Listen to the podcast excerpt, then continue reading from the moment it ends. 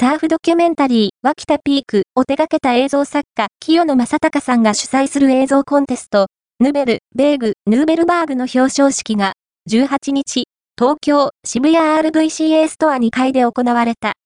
アンドアンプことあなたが思うサーフな日々アンドアンプことをテーマに応募された37作品の中から、最優秀賞、ヌベル、ベーグ賞に選ばれたのは、都内在住の大学生、伊藤拓人、伊藤拓人さん